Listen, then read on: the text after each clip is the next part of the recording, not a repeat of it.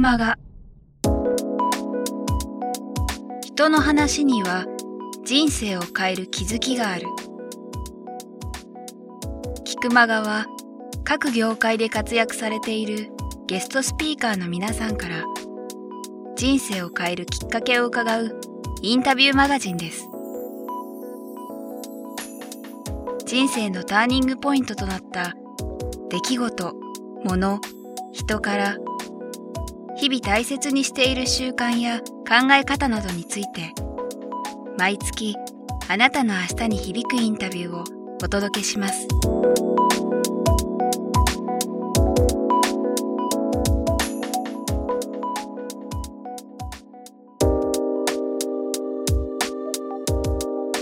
これ志垣さん今伝説の新人の話出てきたんで聞きたいんですけどこれ結構真面目な質問なんですけど、えまあ20代をぶっちぎれって感じじゃないですか僕まあ30代なんですけど、ええ20代突き抜けられなかったんですよ、えで あのリスナーの方。いやいや本当に。であのリスナーの方もあの今属性分析ちゃんとしてるわけじゃないですけど当然30代40代50代もいっぱいいるんですけど、20代突き抜けられなかった30代以上の方に対してですね、まあアドバイスメッセージじゃないですけどどうしたらいいですかね。いやそれはもう法則ってはい、20代だけじゃないんですよね。うんで今私47でもうすぐ48ですけど、はい。多分50歳になっても60歳になっても人とコミュニケーション取ったりとうん。か接するときに、はなんかちょっといい人だなって思われるかどうかって、ん。その1%の差だと思うんですよ。い、うん。1%オンしてるのか1%足りないのか、っていうことで、えー、全てうん。相手の印象っていうのは変わるわけじゃないですか、うんでそうやって考えていくと別に、あのー30代だとか40代だとかっていうことを関係なく、そこに気づいて、あそれを守ろうと思った瞬間から、やっぱり物事は好転し始めると思うんですよね、ただそうですね。ただ難しいのは20代30代で100%を超えなくてもいいんだと、うんうん。自分が頑張ってればうん。と思った習慣づけをしてしまってる人は、うんなかなかうん。変えられなくなってくるんですよ、やっぱ現実問題です現実問題。だからそこはやっぱ強い意志が必要で、だからこそ20代でまだ自分のあのビジネスをする上での,、はい。あのバッティングフォームじゃないですけど、うんそういうフォームが固まってない時に、何でも弁当買ってくるのでもそうだし、うんなんかレポート提出するのでもそうなんだけど、えー、1%は超えるんだっていうことを習慣づけることがすごく大切で、うんうんだから40代でも50代でもそれが習慣づづけることができるんであればそれは全絶対に変わっていくと思います。うん。そういう意味では年は関係ない。うん。ただまあ20代のまっさらの方が確かに柔軟だしっていうのはありますよね。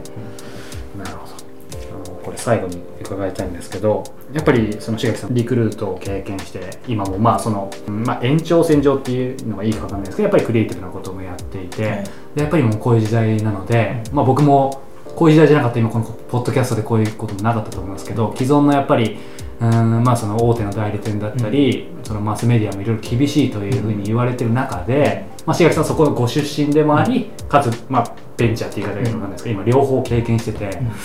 なんでしょうご自身の今後もそうですし、その既存の大手の代理店だったりマスメディアってどういう今後流れになるというふうにあの別にすごいなんだろうこれだっていう感じじゃなくてもいいですけど何か見てる見方ってどんな感じですかね、うん。業界と志垣さんご自身両方。こうなるんじゃないかっていうことを何か描いてるかっていうとまあこんなところで喋られるような絵を描いてるわけじゃないんですよ。ただ間違いなく言えるのは、面白い時代になってきてるなと思ってるんですね。というと？やっぱりあのこのポッドキャストなんかもそうですしこんなの昔だってラジオ局じゃないとできなかったじゃないですか。ね。それがなんかうちのオフィスでやってるんですよこれこんなことありえないわけじゃないですか、はい、はいでもあのそういうことができる時代になってきてると。つまり、えー個人がどんどん、ん。えー発信できる時代になってきてるわけですよね。はい。で一人一人がそのメディア発信力を持って、うん。で本当になんかコンテンツを持ってる人あるいはコンテンツを作れる人っていうのはどんどんどんどん発信できる時代になってきて、はい。えーそれを共有できる時代になってきてるという環境の中においていろいろコミュニケーション変わってくるかなっていうふうに思ってるんですね、うん。でその時代にまだプレイヤーとしてやっているっていうことはなんか自分自身すごく楽しいなというふうに思ってますし、うん。えー新しいことどんどんチャレンジしたいなというふうに思ってるんですね、うんなのでなんだろう。未来がどうなるかっていうことは分かんないけど、うん。でも自分のあの将来だとかこれから何をしたいのかってことを考えた時に、はい一つ柱としてあるのはやっぱりコミュニケーション領域でああそうそうそういうことを言いたかったんですよねみたいなことを、えー提示して、はい。すっきりさせたいなって思ってるんで。Facebook のプロフィールにスッキリさせたいってありましたね。そういうことか、ねねそれをあすあすっきりした。っうん。ていう言葉をもらうことにも快感を、うん。あの持ってるんで、はい。それを多分追い続けると思うんですけど、はい。そのためのなんか、えー表現手段だとか、メディアの手段だとか、はい。そういったものはずどんどんどんどん変わっていくと思います、うん。逆に、まあ、この広告だとかクリエイティブをやってる方々で、えー既存のものだけに表現手段だとかにとらわれている方がもしいるとしたらそれはちょっと危険ですよね。これざっくばらんにあの聞きたいんですけど、まあ、当然そういう方いっぱいご存知だと思うんですが、はい。あのそのいわゆる大手企業、うん。大手メディアその人たちもやっぱりそれは変わらなきゃっていうのがいい表現かわかんないですけどその辺みんな危機感を感じて今それぞれやっぱりやってるように印象を受けますか？まあ少しずつ変わり始めたんじゃないですか。うんうんうんうんだって間違いなく個人プレイヤーとか小さいところで影響力を持つ人たちとかが出始めたりだとか、大学生が作ったアプリが何万ダウンロードとかそう,、いうのがあの当たり前のように起き始めてるじゃないですか。だからそこに対する危機感っていうのは持ってる人は現れてると。ただも危機感を持ってるから変われるかどうかっていうところがポイントですよね。でかくなりすぎるとなかなかですよね、そこは難しいです。ね逆にね仕掛ける方としては、まあ、僕もわかんないですけどやっぱり昔じゃ戦えなかったフィールドでうんある意味本当に純粋に面白いものを作った人が、うんまあ勝つっていう表現かわかんないですけど戦える最高の時代ではありますよね、うんしげさんちなみに、まあ、今後というか今直近でもですけどなんかこんな面白いことを仕掛けようと思ってて何かありますか？今あの結構僕のな面白いなと思ってるのは、はい。それこそさっき言った伝説の新人で、今8期っていうところまで来てるんですね。ね。えー30人ぐらいがええ。8期生までいるわけです、はい。でその横の30人は、えー当然同期会みたいなものがあったりするわけだけど、うんうん。それを最近縦につながり始めたわけですよ。あつまり木を越えてはい。またつながり始めたんですね、あはい。そのつながり結構面白くて、うん。やっぱり20代の世の中で今元気な人たちが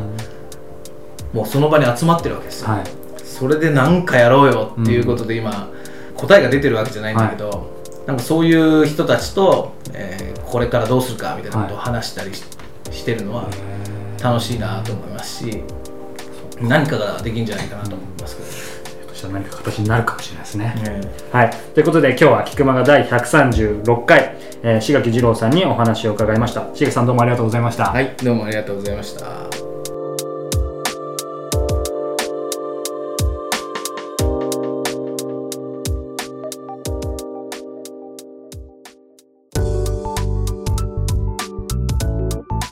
今日の菊間川いかがでしたか？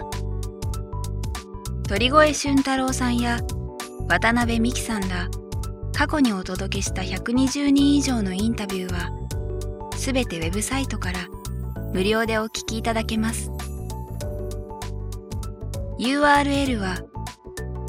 k i q m a g a c o m